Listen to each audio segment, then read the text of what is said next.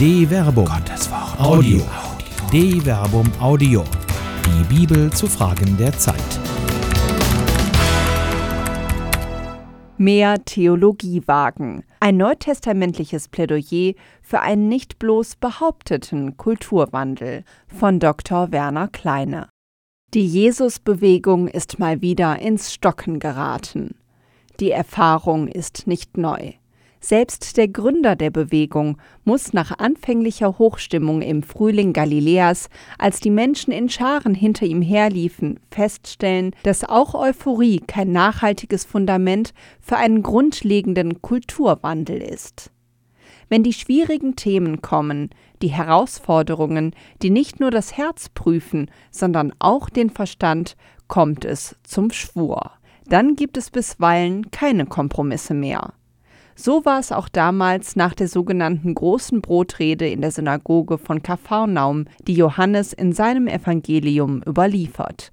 Vergleiche Johannes Kapitel 6, Vers 22 bis 59. Tatsächlich ist die Sprache drastisch und die Rede hart, wenn Jesus dort unumwunden sagt: Amen, Amen, ich sage euch. Wenn ihr das Fleisch des Menschensohnes nicht esst und sein Blut nicht trinkt, habt ihr das Leben nicht in euch. Wer mein Fleisch isst und mein Blut trinkt, hat das ewige Leben, und ich werde ihn auferwecken am jüngsten Tag. Denn mein Fleisch ist wahrhaft eine Speise, und mein Blut ist wahrhaft ein Trank.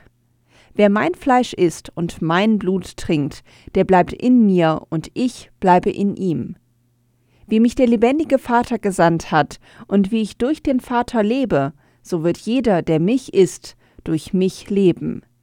Dies ist das Brot, das vom Himmel herabgekommen ist.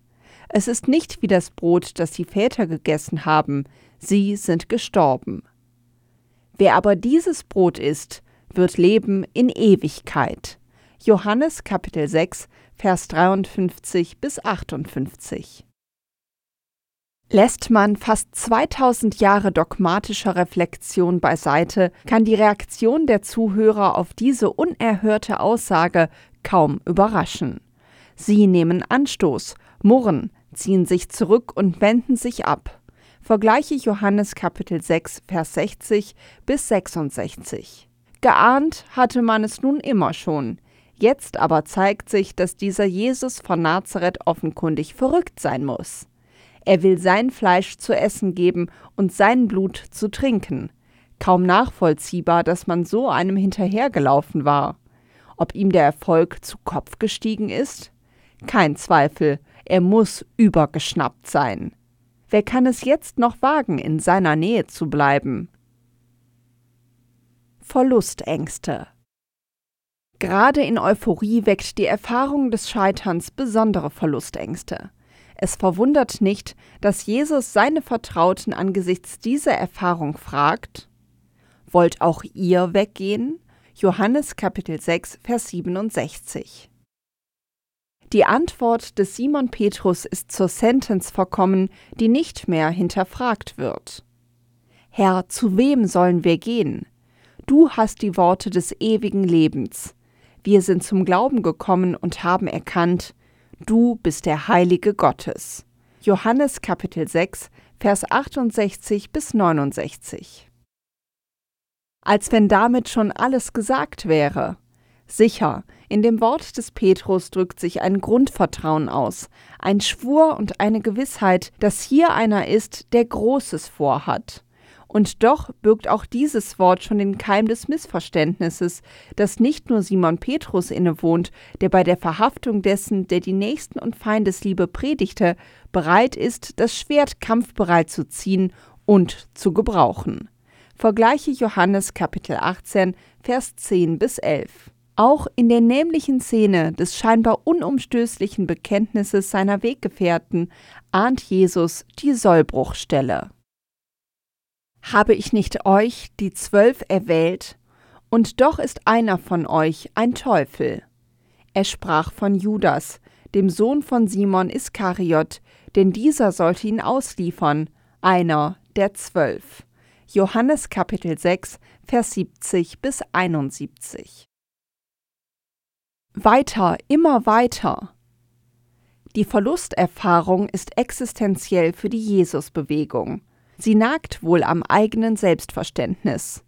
Müsste das Reich Gottes, das aufzubauen dieser Handwerkerssohn aus Nazareth angetreten ist, nicht längst sichtbar sein? Wieso ändert sich an den Verhältnissen aber offenkundig nichts? Wieso bleiben die Legionäre Roms im Land? Wieso bleiben die Armen arm? Lohnt es sich, für diese Sache weiter die Netze am See liegen und die Familien zurückzulassen, für so ein Himmelfahrtskommando? Jesus spürte wohl die aufkommenden Zweifel, derer sich auch die engsten Gefährten wohl kaum entziehen konnten. In der ihm eigenen Art greift er nicht zu Durchhalteparolen, sondern zu Erzählungen. Parolen mögen kurzfristige Euphorien bewirken, schnelle Effekte, die aber rasch verpuffen. Man kennt das ja von kirchlichen Großveranstaltungen, wenn man im Rausch der Masse eine Größe der Bedeutung der eigenen Bewegung halluziniert, die sich schon kurze Zeit später im Alltag als schlieriges Schillern seifiger Suspensionen entpuppt. Erzählungen hingegen wirken nachhaltiger. Sie prägen sich ein, bilden Charaktere, können weitergegeben werden und bewegen so ganze Generationen. Die Verkündigungsstrategie Jesu ist rhetorisch perfekt. Noch heute erzählt man seine Geschichten und Gleichnisse, die selbst die in den Zeiten bewegt haben, die des Lesens und Schreibens nicht mächtig waren. Eine solche Geschichte ist das Gleichnis der Mühen eines Sämanns. Hört! Siehe, ein Sämann ging hinaus, um zu säen. Als er säte, fiel ein Teil auf dem Weg, und die Vögel kamen und fraßen es. Ein anderer Teil fiel auf felsigen Boden, wo es nur wenig Erde gab, und ging sofort auf, weil das Erdreich nicht tief war, als aber die Sonne hochstieg, wurde die Saat versenkt und verdorrte, weil sie keine Wurzeln hatte.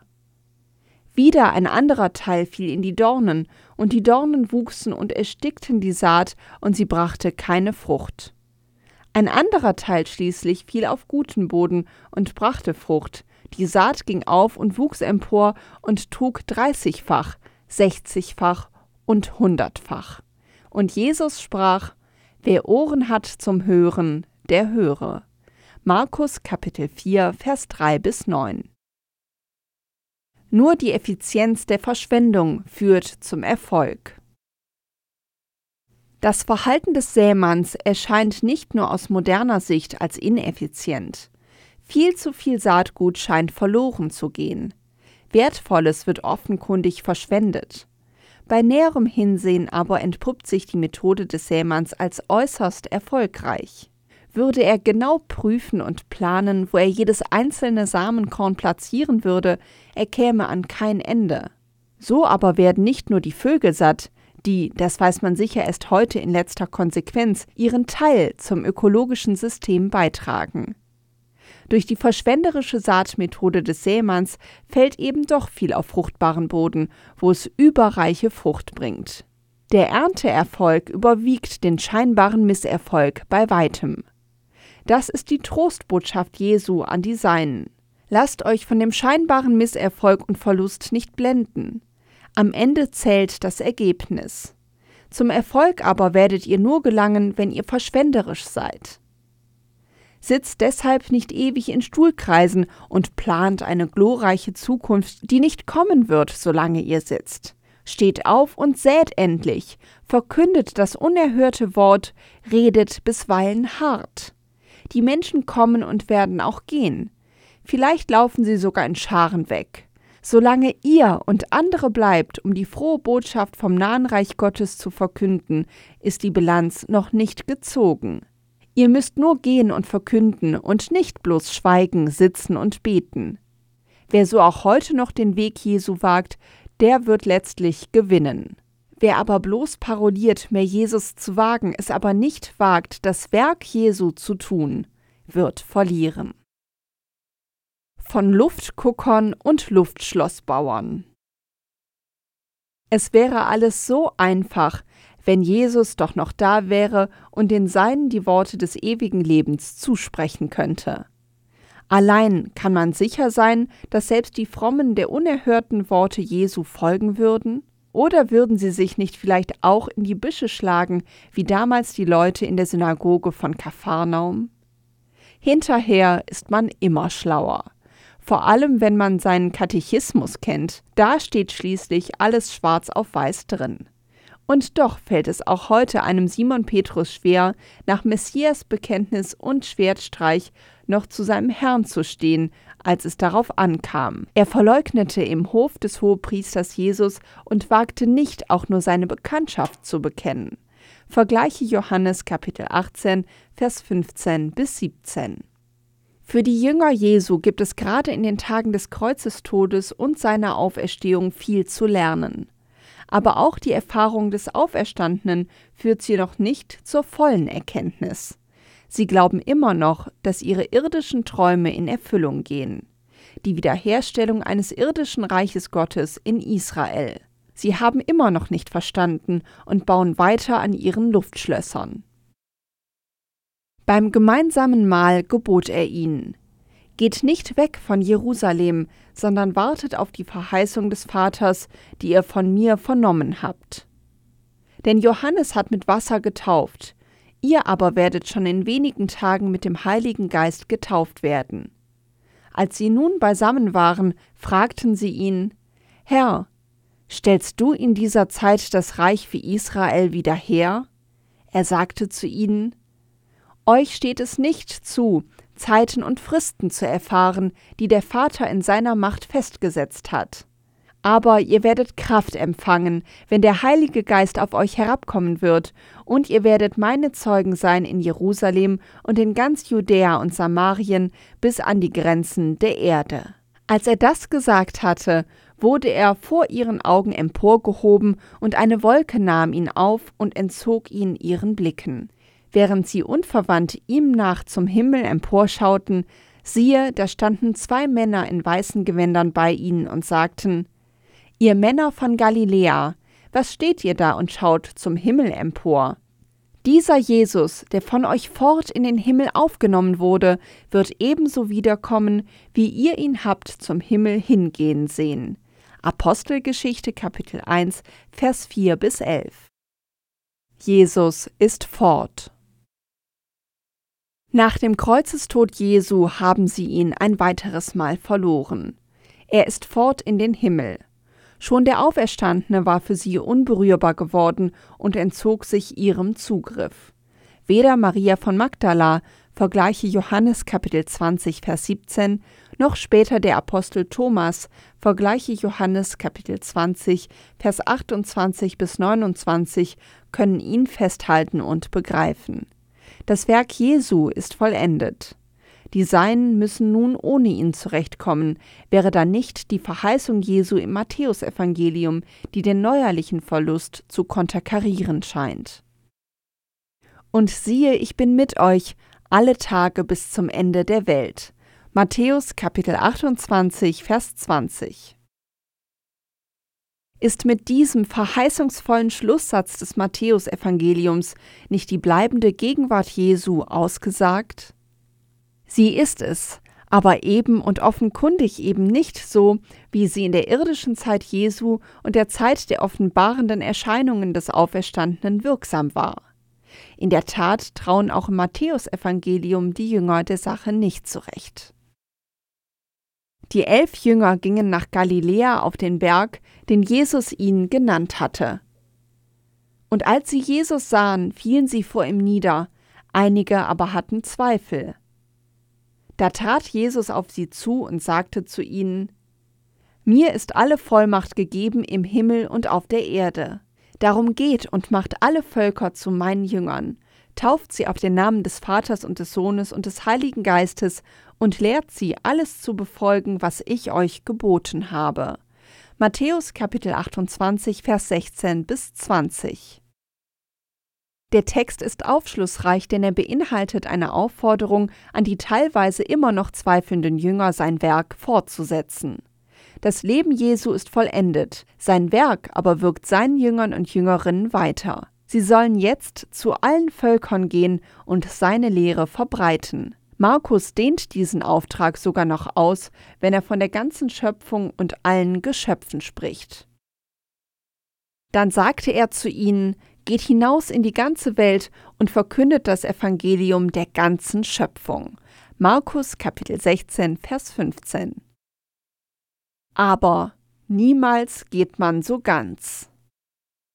Das ist zweifellos eine mehr als große Herausforderung, dessen der als Mittler zwischen Welt, Mensch und Gott von sich sagt, Ich bin der Weg und die Wahrheit und das Leben. Niemand kommt zum Vater außer durch mich. Johannes Kapitel 14, Vers 6. Es ist derselbe, der sich nur zu den verlorenen Schafen Israels gesandt wusste. Vergleiche Matthäus Kapitel 15, Vers 24 und der nun die Seinen jetzt in die ganze Welt schickt. Sie sollen nun die Menschen durch ihn zu Gott dem Vater führen. Wie soll das gelingen? Sind sie dafür qualifiziert? Werden sich urban geprägte Griechen und Römer von Gleichnisreden aus dem bäuerlichen Umfeld Galiläas und vielleicht noch Judäas beeindrucken lassen? Was ist mit den Fragen, die sich den Jüngerinnen und Jüngern stellen werden, die in gerade einmal einem Jahr öffentliche Lehrzeit auf dem Weg zwischen Galiläa und Judäa weder gestellt noch beantwortet wurden? Schon Paulus muss diese Erfahrung machen, so dass er angesichts der Frage, wie bei Ehen zwischen Glaubenden und Nichtglaubenden verfahren werden soll, feststellen muss, dass es hierzu keine Weisung Jesu gibt. Es bleibt also nichts übrig, als aus eigenem Antrieb, also motu proprio, auf der Basis der Lehre Jesu eine neue Antwort zu finden. So kommt Paulus zu dem Schluss, den übrigen sage ich nicht der Herr. Wenn ein Bruder eine ungläubige Frau hat und sie willigt ein, weiter mit ihm zusammenzuleben, soll er sie nicht verstoßen. 1 Korinther Kapitel 7 Vers 12 Wie aber kommt Paulus zu dieser Haltung? Ist sie nicht ein Affront gegenüber Jesus? Darf man einfach neue Antworten auf neue Herausforderungen finden? Die Antwort liegt schon in den zitierten Jesusworten selbst. Er ermutigt seine Jünger ja geradezu, wenn er verheißt, alle Tage bei ihnen zu sein, bis zum Ende der Welt. Vergleiche Matthäus Kapitel 28, Vers 20 während er vor seiner Himmelfahrt die Gabe des Geistes verheißt, in dessen Kraft sie nun seine Zeugen sein werden. Vergleiche Apostelgeschichte Kapitel 1 Vers 8. Damit sind zwei wichtige Aspekte angesprochen, die die Nachfolgeschaft Jesu bestimmt. Auch wenn er unberührbar geworden in den Himmel entrückt ist, geht sein Werk mit Kraft und Dynamik, griechisch Dynamis, weiter, wenn die Jüngerinnen und Jünger nun als Zeugen, Martyres agieren. Er wird in ihnen weiterwirken. Wie aber soll das geschehen? Change. Pfingsten bedeutet den entscheidenden Kulturwandel, indem die Jüngerinnen und Jünger erkennen, dass sie Trägerinnen und Träger des göttlichen Geistes sind, wird die Bewegung neu aktiviert. Das ist der entscheidende Wandel. Sie schauen nicht mehr nur auf den entrückten Jesus, Sie erkennen, dass er in seinem Geist in ihnen wirkt. Für Paulus ist das sogar phänotypisch erkennbar.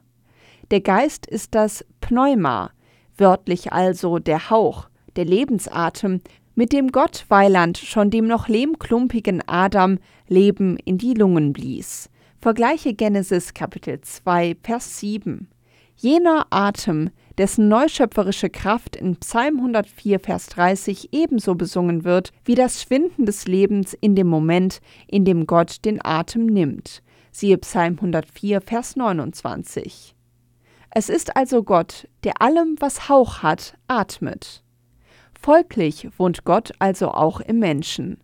Deshalb kann Paulus mit voller Überzeugung sagen, Wisst ihr nicht, dass ihr Gottes Tempel seid und der Geist Gottes in euch wohnt? Wer den Tempel Gottes zerstört, den wird Gott zerstören. Denn Gottes Tempel ist heilig und der seid ihr. 1 Korinther Kapitel 3 Vers 16 bis 17 für diejenigen, die erkennen und erkannt haben, dass sie Trägerinnen und Träger des Heiligen Geistes, also des göttlichen Gastes, und mit ihm besiegelt sind, ist die Zeit des lernenden Harrens an ein Ende gekommen. Es geht nun nicht mehr darum, bloß mehr Jesus zu wagen, es geht nun darum, in und durch die Zeiten der Lehre Jesu immer neu Gestalt zu geben, auf neue Fragen geistvolle und geistreiche Antworten zu finden. Genau das aber ist der Auftrag der Theologie, eine Aufgabe, der sich schon Paulus stellte. Wer nur mehr Jesus wagen will, verkennt nicht nur die lebendig machende Dynamik des Geistes und so die trinitarische Kraft des christlichen Gottesbildes, er flüchtet sich letzten Endes auch in eine galiläische Idylle, ein Paradies blenderischer Euphorie, das schon dem irdischen Jesus verloren ging. Immer wieder Vertreibung aus dem Paradies. Es ist ein wenig wie bei der ersten Vertreibung aus dem Paradies. Der erste Mensch und seine Gefährtin hatten endlich die selig und mündig machende Erkenntnis über Gut und Böse erlangt, eine Fähigkeit, die der Hebräerbrief ausdrücklich gutheißt und preist. Darüber hätten wir viel zu sagen, es ist aber schwer verständlich zu machen, da ihr träge geworden seid im Hören. Denn obwohl ihr der Zeit schon Lehrer sein müsstet, braucht ihr vom Neuen einen, der euch in den Anfangsgründen der Worte Gottes unterweist. Und ihr seid solche geworden, die Milch nötig haben, nicht feste Speise. Denn jeder, der noch mit Milch genäht wird, ist unerfahren im richtigen Reden. Er ist ja ein unmündiges Kind.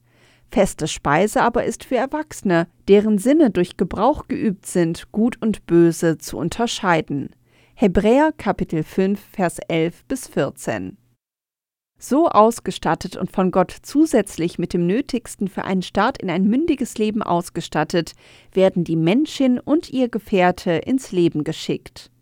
Sie können nun selbstständig für sich sorgen, und so will Gott es.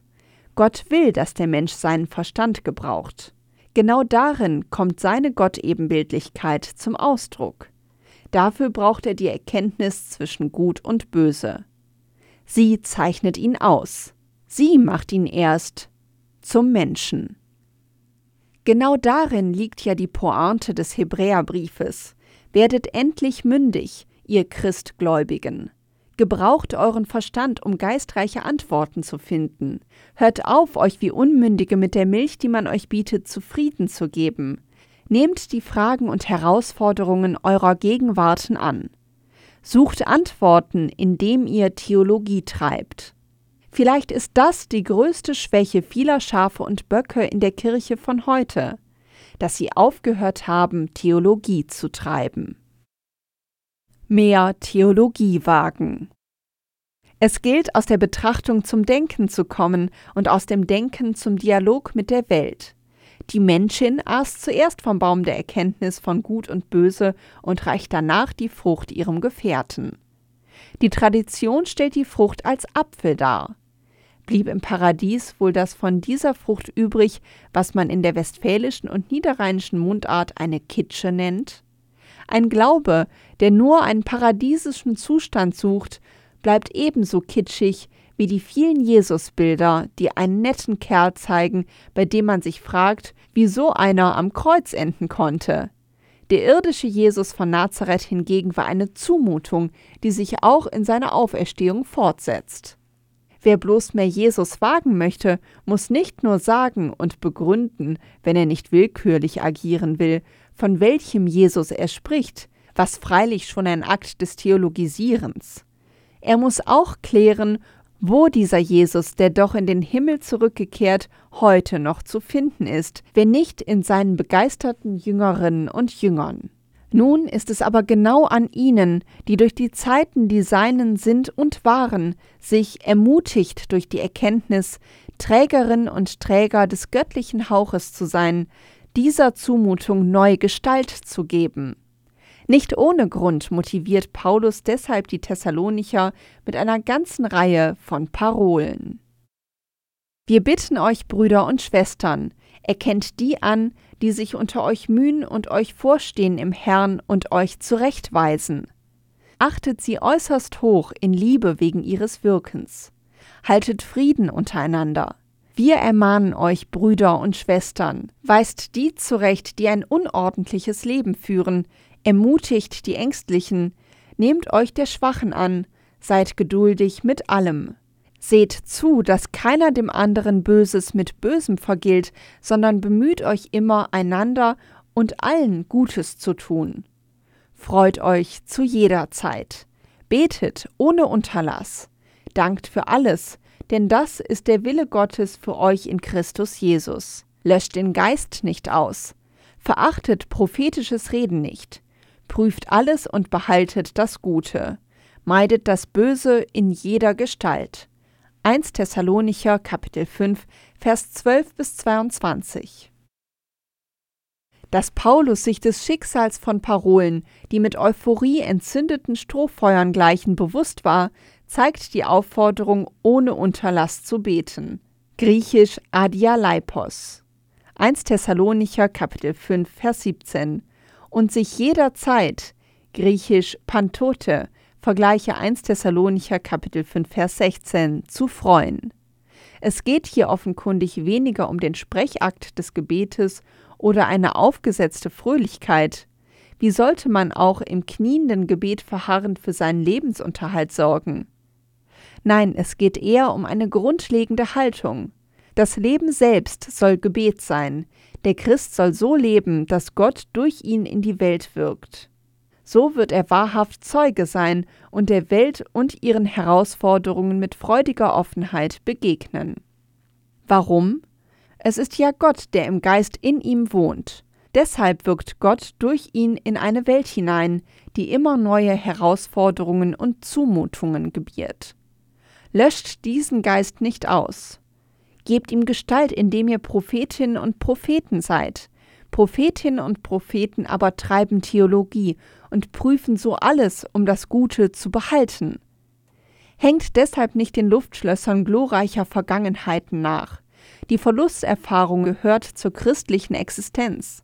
Lasst euch nicht entmutigen. Sät, verschwendet, erntet. Wie? Löscht den Geist nicht aus, sperrt ihn nicht ein, wagt es endlich wieder, gelegen oder ungelegen, Theologie zu treiben. Eine Produktion der Medienwerkstatt des katholischen Bildungswerks Wuppertal Solingen-Remscheid. Autor Dr. Werner Kleine. Sprecherin Jana Turek.